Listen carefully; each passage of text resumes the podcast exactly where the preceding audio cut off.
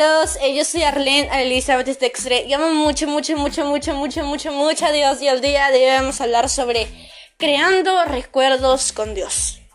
No sé cuántos de nosotros saben lo importante de crear recuerdos con Dios. Porque en el momento en el que tú estés llorando en tu habitación, estés frustrado o capaz Dios no mediante y no lo quiere y lo impida, estemos alejados de Dios, solo nos bastaría recordar lo hermoso que Él es y era con nosotros para volver a los brazos de nuestro Padre otra vez. Si uno está triste, se goza y recuerda cómo Dios le hizo un milagro y le sacó de esto y sabemos que Dios nos va a volver a sacar de otro problema y nos va a dar la victoria si nos alejamos de Dios, capaz por una razón en un futuro y Dios no lo quiere y Dios lo impida en el nombre de Jesús, recordaremos cómo Dios fue misericordioso, tuvo gracia y con su amor infinito nos tuvo misericordia de tantos errores anteriormente, nos perdonó, pero por algún motivo nos alejamos de Él. Capaz tú en este momento que estás escuchando te has alejado de Dios tu relación no está como antes, está un poco fría. Pero déjame decirte que los recuerdos están ahí de cómo Dios hizo un milagro en tu vida, de cómo Dios actuó. Pero si no tienes un recuerdo bonito según tú de Dios, déjame decirte que no has conocido en verdad quién es Dios. Conócelo profundamente porque te vas a dar cuenta de lo hermoso tanto padre que es, amigo que es, amado, amo que es.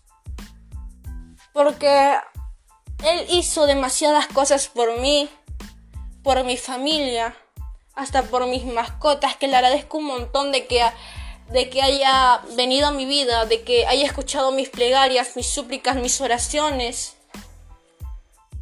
Pero algo que me gustaría recalcar es que a veces estamos tan empecinados en, el poder de Dios y no nos hemos enamorado de Dios.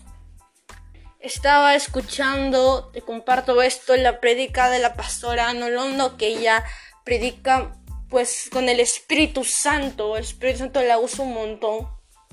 Y me hizo pensar demasiado, y es que a veces nos empecinamos en que Dios hará, sí, Dios hace, Dios es muy poderoso, pero nos enamoramos de su poder, de lo que podrá hacer con nosotros, pero no nos enamoramos de Dios, de cómo Él es, de cómo es nuestro amigo, nuestro Padre, lo hermoso y lo amoroso que es, sino que estamos pide y que pide y que pide y que pide, y ojo, no es malo pedir no es para nada malo pedir, es bueno echar las cargas a Dios.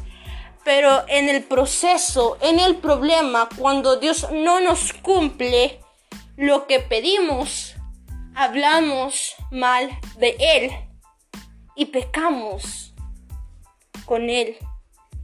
Porque te has enamorado tanto del poder de Dios que no te has enamorado de ese Dios que es amor, misericordia, justicia, porque no lo has querido conocer en la intimidad. Por eso es muy importante que tú crees recuerdos con Dios, para que cada vez que te pregunten si Dios es tu primer amor, es lo más importante, comiences a recordar y decir, estoy haciendo lo mismo que hacía cuando empecé o estoy haciendo las mismas locuras que hice anteriormente en esos recuerdos que yo tuve. Y es siempre bonito hacer unos recuerdos hermosos que nos diga, ¿sabes qué? ¿Estoy mejorando o estoy empeorando? Dios ya no está en mi primer amor, Dios ya no está en mi primer lugar. Y comencemos a analizar las cosas y decir, Jesús, perdóname porque no estás en mi primer lugar. Jesús, perdóname porque me enamoré de tu poder y no me enamoré de ti. Jesús, perdóname las veces que yo hablé mal de ti. Jesús, perdóname porque eh, yo no hice lo correcto delante de tus ojos y pequé. Hablé mal, hice mal, tantas cosas. Pero hoy estoy aquí para crear recuerdos bonitos contigo. Busco yo conocerte en la intimidad y busco yo ser luz y sal utilizada por el Espíritu Santo. Así que cuando uno se enamora en verdad de Dios en el proceso, no va a estar hablando mal de Él como lo hace una persona que está enamorada del poder de Dios, sino que va a estar confiada en que Dios siempre lo hace todo con un propósito, si cumple o no, si escucha o no, porque conoce a Dios en la intimidad. Vamos a Filipenses 4, 6 al 7. No se inquieten por nada, más bien en toda ocasión, con oración y ruego, presenten sus peticiones a Dios y denle gracias. Y la paz de Dios, que sobrepasa todo entendimiento, cuidará sus corazones y sus pensamientos en Cristo Jesús. Lo importante que esa paz que sobrepasa todo entendimiento cuide nuestros corazones y pensamientos para no pecar en contra de Dios si Dios lo hará o si Dios no lo hace es porque tiene un propósito y sabe lo que está haciendo. Por eso es muy importante que le entreguemos esa inquietud a Dios, descansar en Él y agradecer por lo que hizo. Y porque si no lo hace, confiamos en Él.